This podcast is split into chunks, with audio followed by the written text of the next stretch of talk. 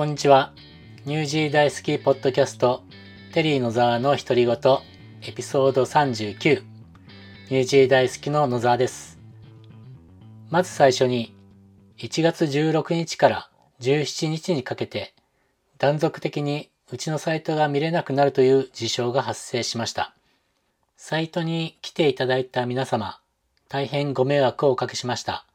申し訳ありません。ウェブサイトはとあるところに保管しているウェブサーバーという機械の中にプログラムが保管されていて、普段はそれを皆さんが参照しています。機械ですので当然時が経てば古くなってきて、いずれは壊れてしまいます。そのため定期的にその機械を交換しているんですが、まあ機械そのものを全部交換するわけではなくて、部分的に交換していくんですけれども、その新しいものに交換していく作業というのを、16日の午後6時から、終了予定時間は、えー、夜中の12時、ミッドナイトですね。6時間という想定で実施しました。6時間丸々動かなくなるというのではなくて、6時間のうちせいぜい見れなくなるのは1時間くらいというような予想で実施してます。本当はそんな感じの予定だったんですが、その機械の交換作業中に発生したトラブルによって、ウェブサイトが見れるようになるまで予想を上回る時間がかかってしまいました。交換作業を行ってくれたスタッフ、トラブル対応で夜通し対応してくれたスタッフには大変感謝しています。そして、見れる状態になるまで待ってくれていた皆様にも感謝申し上げます。ありがとうございました。現在は新しい機械で問題なく動いてます。実はこのあたりのことで、今年中には面白い発表ができると思っているんですが、それについてはその時期が来ましたらまたお話しします。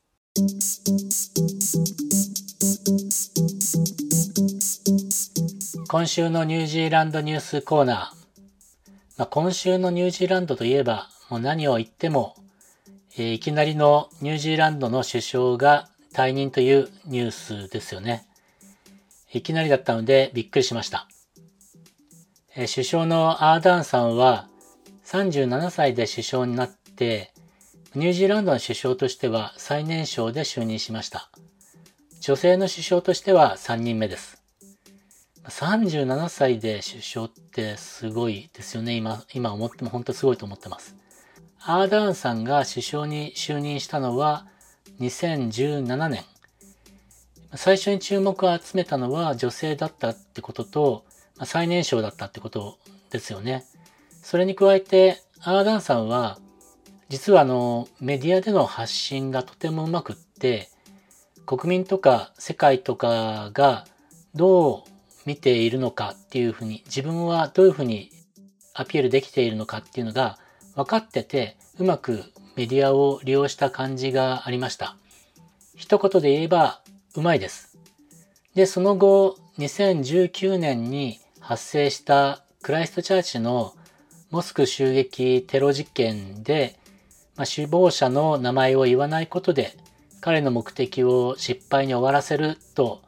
発表して、その直後に銃規制を強化したりと、何かと話題になっていました。その翌年の3月には、もう新型コロナですね。首相はコロナの対応に追われることになったんですけれども、まあ、皆さんご存知の通り、国境封鎖という非常に厳しいロックダウンを行いました。時には家からもう出られない状態な時もありました。そこでもタイミングよくメディアで対策を発表したり、特に SNS を通じて国民に理解とか協力を求めて、国際的には高く評価されていたんじゃないかと思います。それと、コロナに関する記者会見の時には、当時の保健省のアシュリー・ブルームフィールド長官、今はオークランド大学の教授に就任していますが、彼のあの落ち着いた雰囲気が国民もコロナのことより今日はあのブルームフィールド長官さんと首相はどんな掛け合いをするんだろうとか、そっちが話題になるぐらいでした。まあ、そういう意味では、本当に国民感情をコントロールできていたし、ある意味カリスマ性があったんだと思います。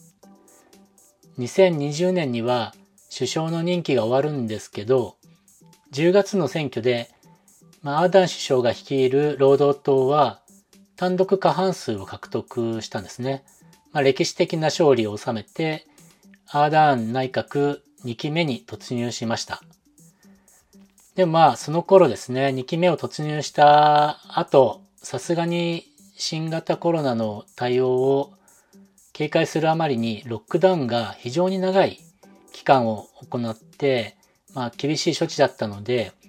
ま、特に所得が低いというか、まああの、中小企業もそうですし、かなり経済状態が逼迫してきたので、批判も相次いで出てきました。国境はその後再開されたんですけれども、物価高など影響を受けて、支持率は低迷していて、ニュージーランドの調査会社とテレビ局による世論調査では、2022年に、えー、11月に実施した調査では、労働党の支持率が33%、野党国民党ですね、は38%と、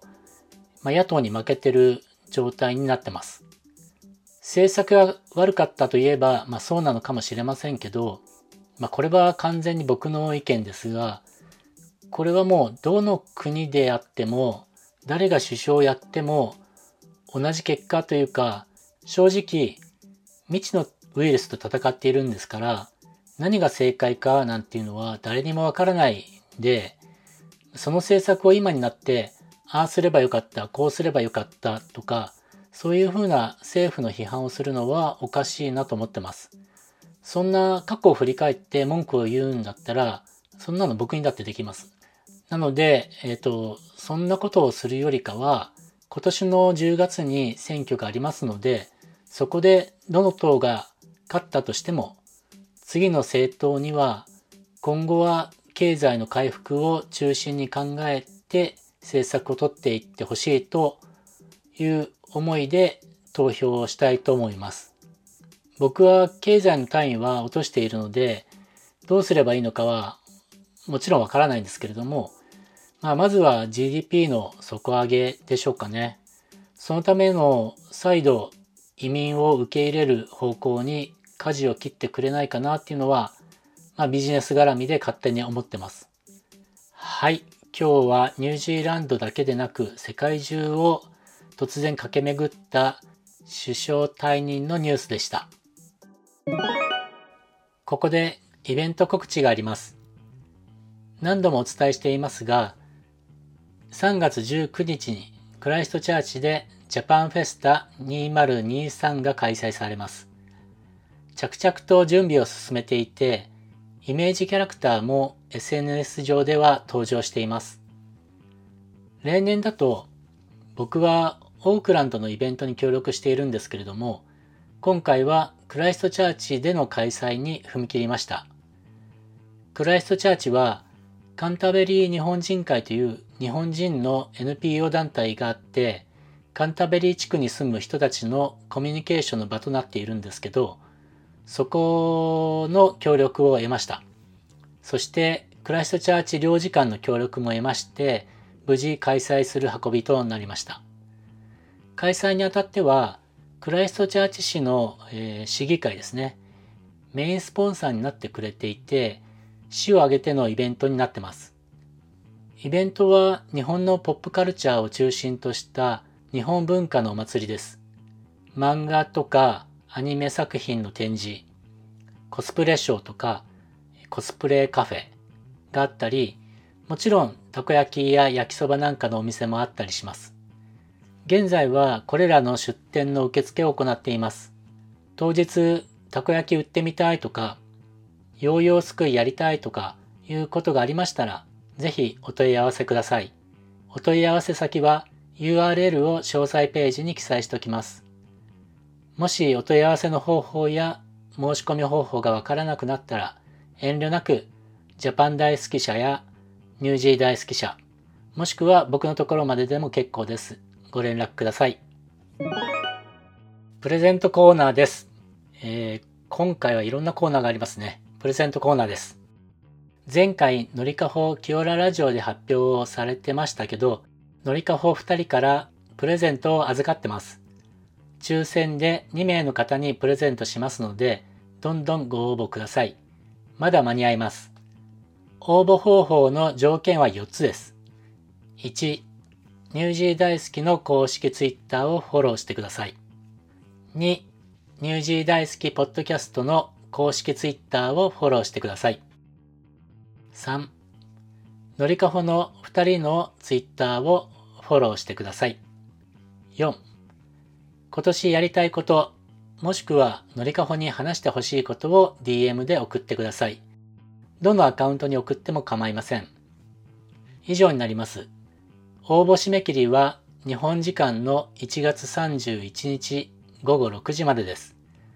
当選者には個別に DM でご連絡いたします。今週もありがとうございました。えー、前回今年は寒いと言ったばかりなんですが、今週はずっと天気も良くて暑かったです。そしてようやくセミの鳴き声も聞くことができました。ようやく夏になったような感じです。スクールホリデーがあと2週間かな。その間はどうか夏らしい天気であってほしいと思います。僕にはあんまり天気は関係ないんですが、やっぱり子供たちは外で元気に遊んだ方がいいと思ってます。はい、ニュージー大好きの野沢でした。また来週。ニュージーランドをもっと楽しく